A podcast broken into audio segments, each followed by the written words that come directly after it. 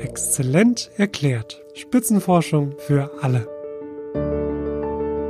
Da war ich schon eigentlich sehr erstaunt, wie stark einige Kinder zurückgefallen sind. Wenn der Berufseinstieg schief geht, also das wissen wir aus der Arbeitsmarktforschung, dann geht danach leider mit gesteigerter Wahrscheinlichkeit auch noch manches weitere schief.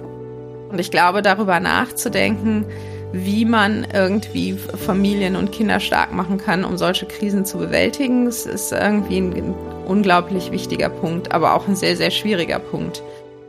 Herzlich willkommen zu Exzellent erklärt. Mein Name ist Larissa Vassilian und in diesem Podcast darf ich mit deutschen Spitzenforscherinnen und Forschern sprechen und mir erklären lassen, woran sie gerade arbeiten. Pia Pinger ist Professorin an der Universität zu Köln. Sie hat seit Sommer 2019 dort einen Lehrstuhl, der heißt Design and Behavior und forscht bei eContribute, dem einzigen überwiegend wirtschaftswissenschaftlich ausgerichteten Exzellenzcluster in Deutschland. Dort beschäftigt sie sich viel mit Fragen der Ungleichheit, aber auch mit Fragen von Bildungsentscheidungen und Arbeitsmarktentscheidungen. Und genau darüber wollen wir heute sprechen, über ungleiche Bildungschancen. Wie gerecht ist denn unser Schulsystem? Zum einen kann man sagen, dass in Deutschland der elterliche Hintergrund ganz besonders wichtig ist für den Schulerfolg der Kinder. Und da gibt es jetzt verschiedene Indikatoren, an denen man das zum Beispiel festmachen könnte. Also man könnte jetzt sagen, 100 Kinder mit Akademikereltern, davon gehen ungefähr, würde ich mal sagen, 70 oder sogar fast 80 Prozent später machen die Abitur beziehungsweise gehen auf die Uni. Wenn man sich jetzt 100 Arbeiterkinder vornimmt, da sind das vielleicht nur 20 Prozent von denen. Man könnte sich auch Schulleistungen anschauen. Also zum Beispiel gibt es ja die PISA-Studie. Und wenn man sich da anschaut, wie Kinder aus unterschiedlichen Elternhäusern abschneiden, da sieht man zum Beispiel, dass Kinder, die aus sozioökonomisch schlechter gestellten Verhältnissen kommen, bis zu vier Jahre in ihren Matheleistungen den Kindern aus besser gestellten Verhältnissen hinterherhinken. Was natürlich auch an dem getrennten Schulsystem liegt, dass die Kinder einfach auch unterschiedliche Schulen besuchen dann.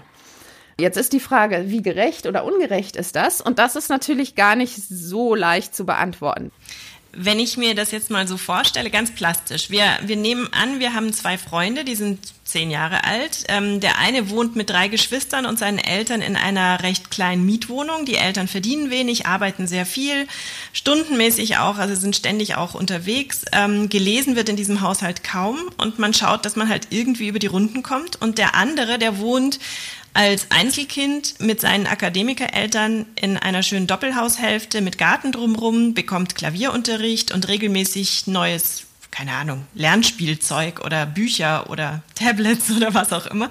Und die Eltern unternehmen Reisen mit diesem Kind und achten sehr auf seine Entwicklung und betüdeln den die ganze Zeit. Was bedeuten dann diese komplett unterschiedlichen Startbedingungen für die Kinder? Also kann es das erstgenannte Kind trotzdem zu einer Akademikerlaufbahn mit großem Erfolg bringen oder hat er von vornherein gar keine Chance?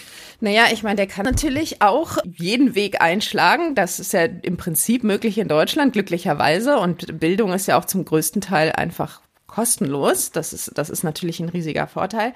Aber es gibt im deutschen Bildungssystem natürlich so einige Hürden, die man dann überwinden muss. Und ähm, die machen es dann einem Kind aus, sage ich mal, in, in einem Elternhaus, das nicht so stark unterstützen kann, möglicherweise viel schwieriger ist, zu einem Abitur, zu einer Hochschulzulassung zu schaffen und dann möglicherweise später auf die Uni zu gehen. Oder auch, ich meine, es muss ja nicht jeder auf die Uni gehen, irgendwie erfolgreichen Berufsabschluss ähm, zu erlangen. Was sind das für Hürden? Ja, also zum einen ist also dieses Grundschulumfeld, das ist äh, von der Qualität her noch relativ homogen.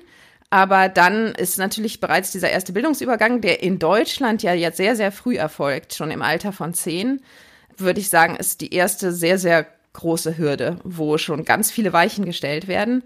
Und das in einem Alter, wo jetzt, sage ich mal, das Kind, das du zuerst beschrieben hast, aus der Familie, wo die Eltern nicht viel Zeit für die Kinder haben, wo nicht viel Platz ist, wo sich das Kind vielleicht nicht so stark entfalten konnte in den frühen Jahren, wo das Kind dann auch relativ wenig Zeit hat, diesem aufzuholen in seinen Bildungserwerb zu dem anderen Kind, was du beschrieben hattest in diesen ersten vier Jahren. Wie sieht denn die Chancengleichheit im Vergleich zu anderen Ländern aus? Generell kann man sagen, dass bei allen Indikatoren, wo es darum geht, welchen elterlichen Hintergrund haben Kinder und welche Bildungstrajektorie schlagen sie ein, beziehungsweise welchen Schul- oder Studienabschluss erwerben sie, dass Deutschland da immer sehr, sehr weit hinten ist im Vergleich. Und mit weit hinten meine ich jetzt, dass in Deutschland halt diese Bildungsverläufe besonders stark von dem elterlichen Hintergrund abhängt. Und zwar vor allem von dem Bildungshintergrund der Eltern. Das ist gar nicht unbedingt das Einkommen, ähm, sondern das ist meistens der Bildungshintergrund des Elternhauses, der da so eine besonders starke Rolle spielt. Ich habe manchmal auch den Eindruck, das ist jetzt aber rein subjektive ähm, Erfahrung aus einem sehr kleinen Kreis, äh, dass manchmal auch die Nicht-Akademiker-Eltern eine Scheu davor haben, ihre Kinder auf in einen Weg sozusagen, auf eine Schiene zu setzen, die ihnen selber etwas fremd ist. Kann das auch sein, also dass die Kinder durchaus, sage ich mal, das Zeug dazu hätten, diesen Weg einzuschlagen, aber die Eltern dann doch lieber das nehmen, was sie selber gewohnt sind, was sie selber erfahren haben?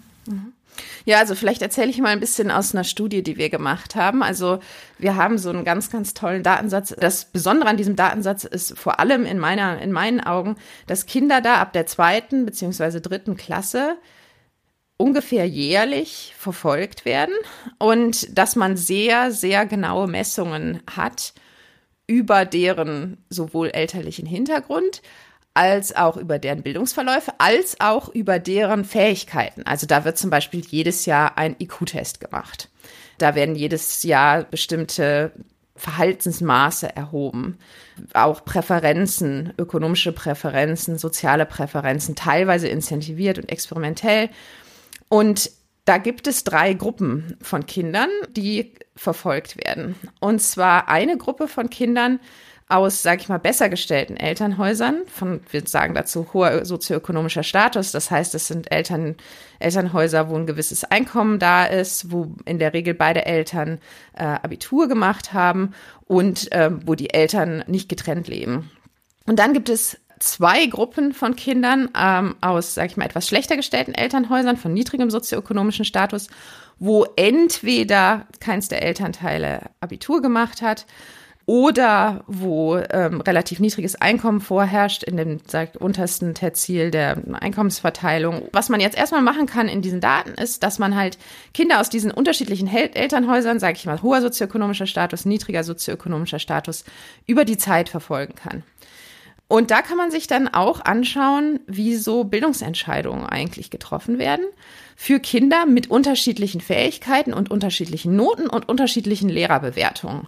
Und das ist ganz interessant, wenn man sich für diese, diese Frage der Chancengleichheit, Chancengerechtigkeit interessiert. Und was wir da zum Beispiel sehen, ist, dass Kinder jetzt aus dieser Gruppe mit hohem sozioökonomischen Status und ungefähr 80 Prozent dieser Kinder sehen wir in der fünften Klasse auf dem Gymnasium. Und aus der anderen Gruppe mit niedrigem sozioökonomischen Status sind das nur ungefähr 50 Prozent der Kinder.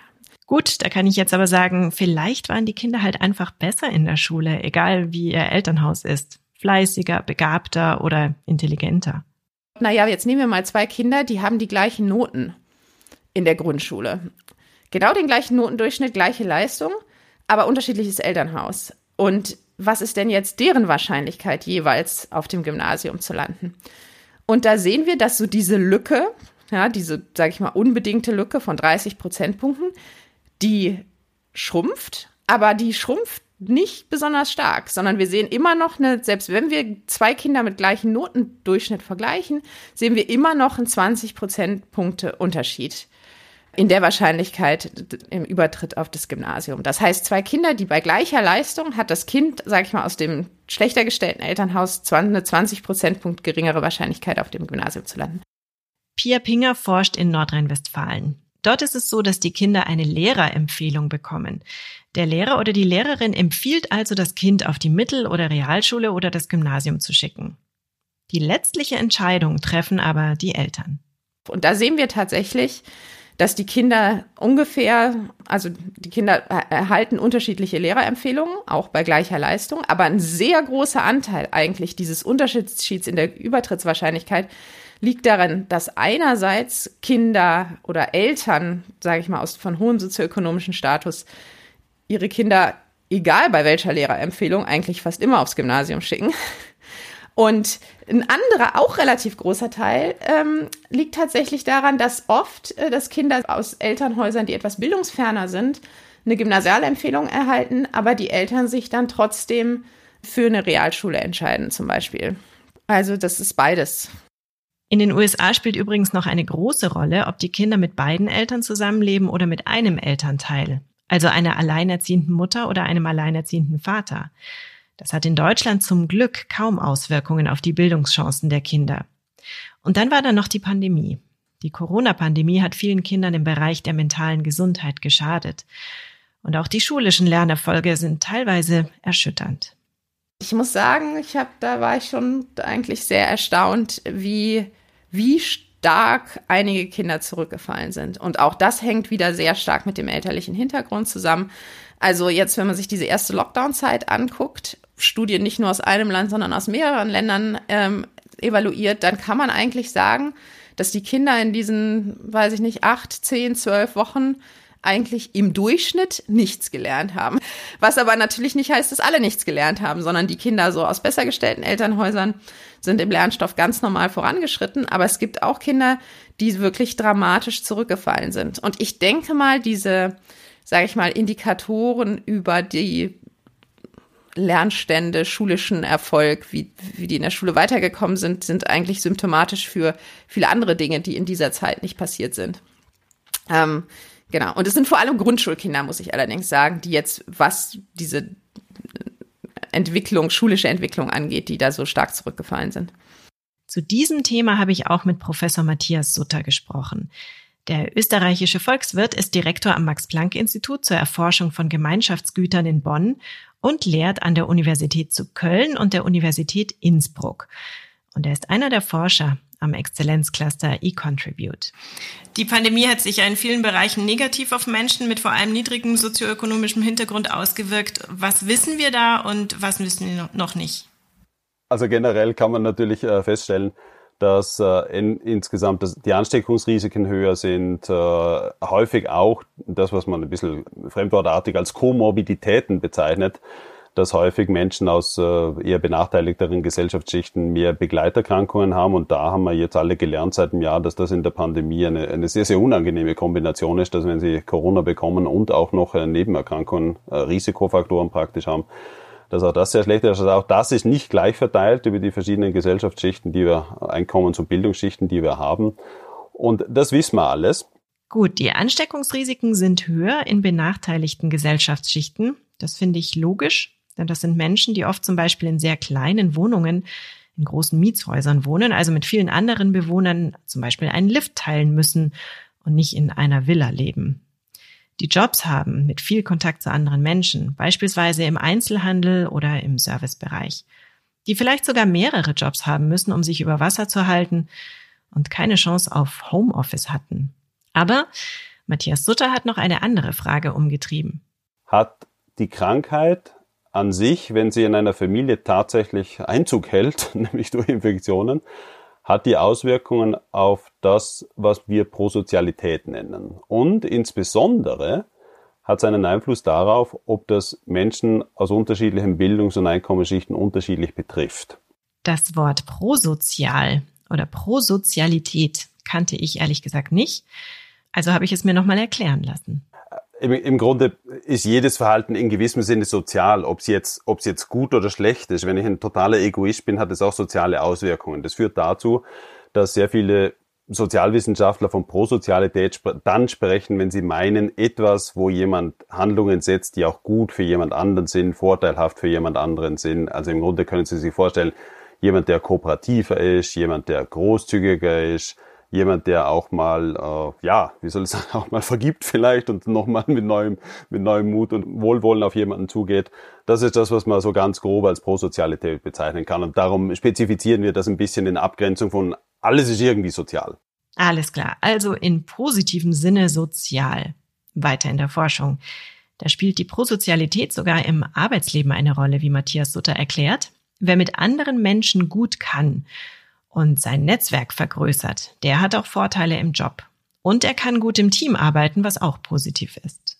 Wir sehen, dass junge Menschen aus benachteiligteren Bevölkerungsschichten deutlich weniger prosozial werden im Vergleich zu jenen aus besseren Schichten, wenn in ihren Familien Corona tatsächlich herrscht. Und das heißt, um es bildlich zu sagen, wenn wir vor Corona eine Schere von, jetzt nehme ich als Maßstab einfach einen Meter hatten in Prosozialität zwischen Hochgebildeten und Einkommensstarken und den anderen äh, Bevölkerungsschichten.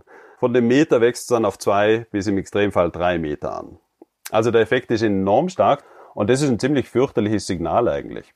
Und warum wir glauben, dass das wichtig ist, besteht darin, dass wir wissen mittlerweile viel über die Pandemie, dass sie eben solche Menschen aus diesen Bereichen unserer Gesellschaft stärker trifft am Arbeitsmarkt, stärker trifft im Infektionsrisiko, stärker trifft bei Gesundheitsgefährdung tatsächlich. Aber wir sehen jetzt auch durch unsere Arbeit, dass sie auch stärker betroffen sind in einem Ausmaß von Prosozialität, dass die Schere hier wieder auseinandergeht. Und das hat, und das wissen wir halt schon länger, und das hat langfristig negative Auswirkungen auf deren Arbeitsmarktchancen. Die Studien haben 2019 begonnen und wurden mit 15 bis 17-Jährigen gemacht, die heuer also volljährig sind. Die nächsten Jahre werden sie ins Arbeitsleben eintreten, zumindest viele von ihnen. Wenn wir da wirklich schon die Effekte sehen auf diese Prosozialität, dann kann das selbst im Berufseinstieg schon Nachteile insgesamt mit sich bringen. Das, geht, das fängt vom Auftreten an und geht über Einstellungsfragen, die man im Interview irgendwie halt auch preisgibt. Äh, und das kann allein da schon äh, sehr, sehr unangenehme Effekte haben. Und wenn der Berufseinstieg schief geht, also das wissen wir ja aus der Arbeitsmarktforschung, dann geht danach leider mit gesteigerter Wahrscheinlichkeit auch noch manches weitere schief. Und in dem Sinn ist zu befürchten, dass diese Wirkungen der Pandemie nicht nur kurzzeitig sind. Wie könnte man denn entgegensteuern oder könnte man überhaupt entgegensteuern? Also klar scheint zu sein, dass die, auch die Isolation natürlich für die Prosozialität keine, sagen wir, keine förderliche Wirkung hat.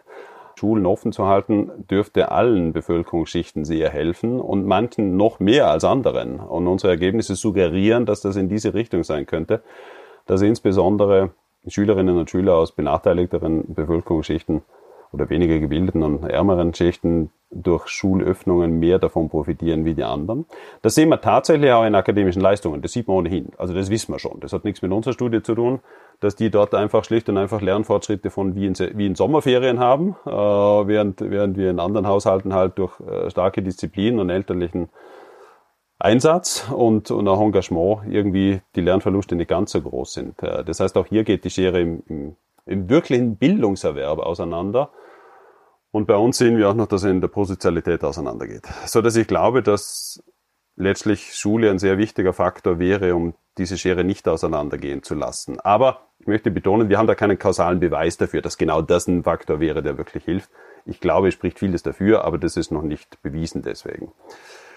Das ist die eine Sache. Die zweite Sache natürlich ist, äh, wenn wir jetzt Milliardenprogramme auflegen, wie holen wir benachteiligte äh, Kinder, Schülerinnen und Schüler wieder zurück in den Bildungsalltag? Ja, dann so viel wie möglich soziale Kontakte, so viel wie möglich Wissenerwerb, so viel wie möglich auch normales Leben hilft ganz sicher, dass zumindest diesem unseren Ergebnissen ein bisschen entgegengewirkt werden kann. Waren Sie selber überrascht über die Ergebnisse? Ja, also in dieser Form hätte ich das nicht für möglich gehalten. Also ehrlich gesagt, meine Erwartung war eigentlich eine im Nachhinein natürlich wie immer naive. Also ich habe einfach gedacht, dass alle darunter leiden, ja. Und dass alle im Wesentlichen so eine Ecke abkriegen und die Prosozialität insgesamt ein bisschen zurückgeht. Es gibt Studien, die zeigen, ja, manche Leute wären kooperativer, also gerade in Italien, weil die Bilder aus Bergamo führen dazu, dass die Leute glauben, jetzt müssen wir zusammenhalten und zusammenstehen und so irgendwie. Also das gibt's auch.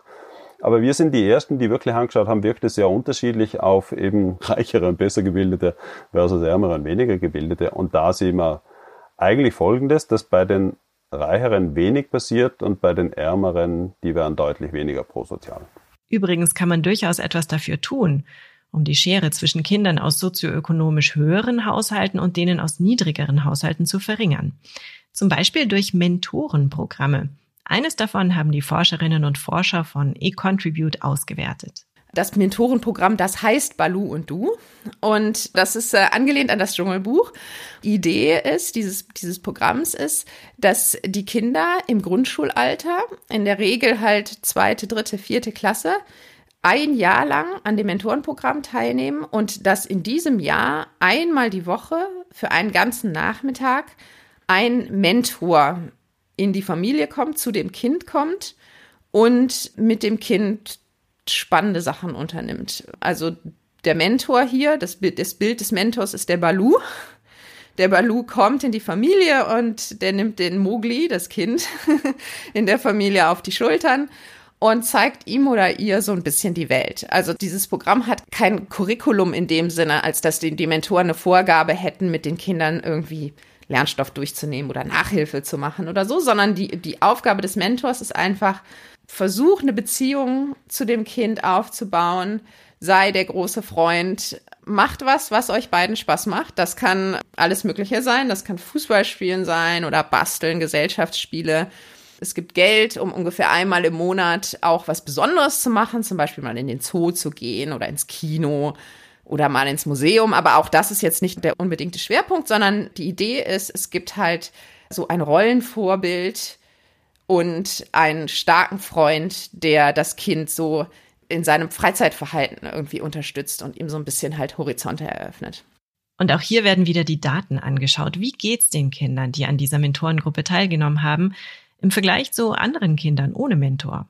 Und da finden wir, dass sich die Wahrscheinlichkeit, auf das Gymnasium zu gehen, um ungefähr elf Prozentpunkte erhöht durch die Teilnahme an dem Mentorenprogramm, wenn man jetzt nicht auf Noten bedingt. Also wir hatten diese, sag ich mal, unbedingte Lücke von 30 Prozent, 80 Prozent versus 50 Prozent und ungefähr ein Drittel dieser Lücke wird durch das Mentorenprogramm geschlossen. Wenn man auf Leistung bedingt, auf Noten, dann ist es ungefähr sogar die Hälfte dieser Chancenungerechtigkeitslücke, die durch das Mentorenprogramm geschlossen wird. Das heißt aber, wenn ich das Mentorenprogramm richtig verstehe, dann ist es ja eher etwas, das jetzt nicht unbedingt die Kinder akademisch versucht zu fördern, sondern ihnen ein gewisses Selbstvertrauen zu geben, eine Vision zu geben, wo sie vielleicht mal hinkommen könnten, ihnen Kraft zu geben und Aufmerksamkeit, oder? Das ist so das, was Kinder offenbar dann brauchen und was sie dann nicht nur von Mentoren brauchen, sondern auch von Eltern, egal aus welchem sozioökonomischen Hintergrund. Ja, ja, ja, das ist eigentlich äh, ganz interessant, genau. Die Kinder scheinen sich zu verändern.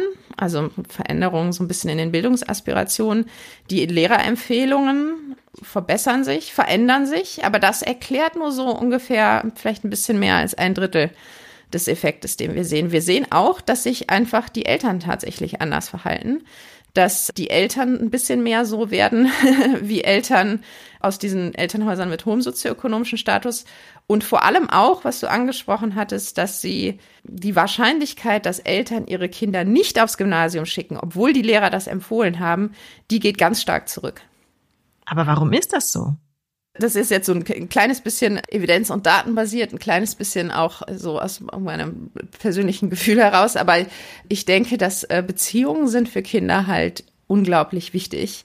Beziehungen zu den Eltern und auch gar nicht immer unbedingt Investitionen, Investitionen, wie wir sie nennen, im Sinne von, naja, mehr Input, mehr Lernen, mehr zusammen Hausaufgaben machen, sondern glaube ich, gerade so diese Komponente, komm, wir machen was, was uns beiden total Spaß macht und wo wir wirklich so zusammen ein bisschen was von der Welt entdecken. Das ist das, äh, was Kinder, glaube ich, sehr stark weiterbringt. Und das ist auch was, was jetzt zum Beispiel in dieser Corona-Zeit unheimlich gefehlt hat den Kindern. Ich habe in dieser Folge so ein Auf und Ab der Gefühle. Einerseits geht's abwärts, wenn ich höre, dass Kinder aus bildungsfernen Schichten so wenige Chancen haben auf eine wirklich gute Ausbildung. Andererseits geht's wieder bergauf, wenn ich von dem tollen Mentorenprogramm höre. Und dann die Sache mit Corona. Es ist eine Achterbahnfahrt. Ich glaube, dass uns Corona tatsächlich einige neue Chancen und, und Probleme, also Forschungschancen, aber gesellschaftliche Probleme beschert hat, dahingehend, dass halt die Schere da doch noch mal deutlich weiter aufgegangen ist. Vielleicht ist es ja auch gar nicht die letzte Krise dieser Art und ich glaube, darüber nachzudenken, wie man irgendwie Familien und Kinder stark machen kann, um solche Krisen zu bewältigen. Es ist irgendwie ein unglaublich wichtiger Punkt, aber auch ein sehr, sehr schwieriger Punkt.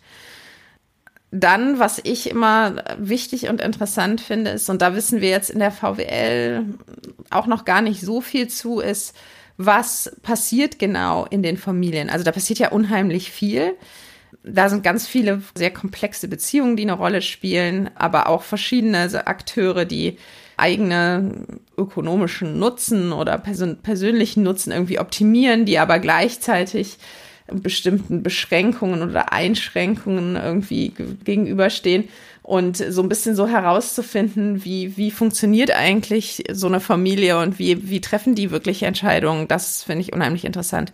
Wie blickst du in die Zukunft?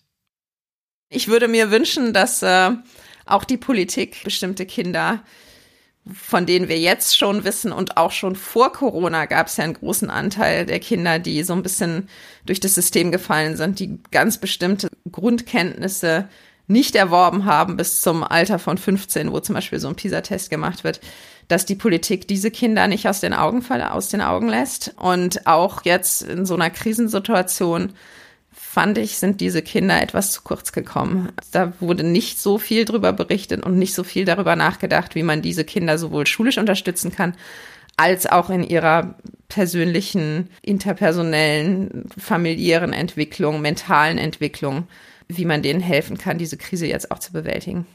Diesem Wunsch schließe ich mich an. Und vielleicht auch dem Appell an euch da draußen. Falls es in eurer Umgebung ein Kind gibt, das keine so tollen Startchancen hat, Schaut doch mal, ob ihr helfen könnt. Hier bei mir gibt es zum Beispiel einen Verein, der Mentoren vermittelt. Da kann ein Erwachsener oder eine Erwachsene einmal pro Woche eine Stunde Zeit mit einem Grundschulkind verbringen und einfach für das Kind da sein. Auch mal bei den Hausaufgaben helfen oder ein wenig loben und die Seele streicheln. Das ist ja auch schon mal was, oder? Möglichkeiten gibt's viele, damit die Schere nicht immer größer wird. Und ja, ich weiß, das ist optimistisch und möglicherweise sogar naiv, aber egal. Ich stehe auf die kleinen Schritte, die die Welt verbessern. Wer mehr zur Wirtschaftsforschung bei eContribute hören möchte, sollte in den Wirtschaftspodcast des Clusters reinhören, zu finden auf allen größeren Plattformen. Da gibt es auch eine ganze Folge mit Pia Pinger, die ich sehr gerne gehört habe. Wir hören uns dann im nächsten Monat wieder zu einer neuen Episode von Exzellent erklärt. Bis dahin bleibt wie immer neugierig. Eure Larissa Vassilian. 57 Exzellenzcluster, ein Podcast. Regelmäßig berichtet Exzellent erklärt aus einem der Forschungsverbünde, die im Rahmen der Exzellenzstrategie des Bundes und der Länder gefördert werden. Die Reise geht quer durch die Republik und genauso vielfältig wie die Standorte sind die Themen. Von A wie Afrika-Studien bis Z wie Zukunft der Medizin. Seid bei der nächsten Folge wieder dabei und taucht ein in die spannende Welt der Spitzenforschung. Wenn euch der Podcast gefallen hat, abonniert Exzellent erklärt bei dem Podcast-Anbieter eurer Wahl. Ihr habt noch Fragen? Hinterlasst uns einen Kommentar oder schreibt uns an info at exzellent-erklärt.de.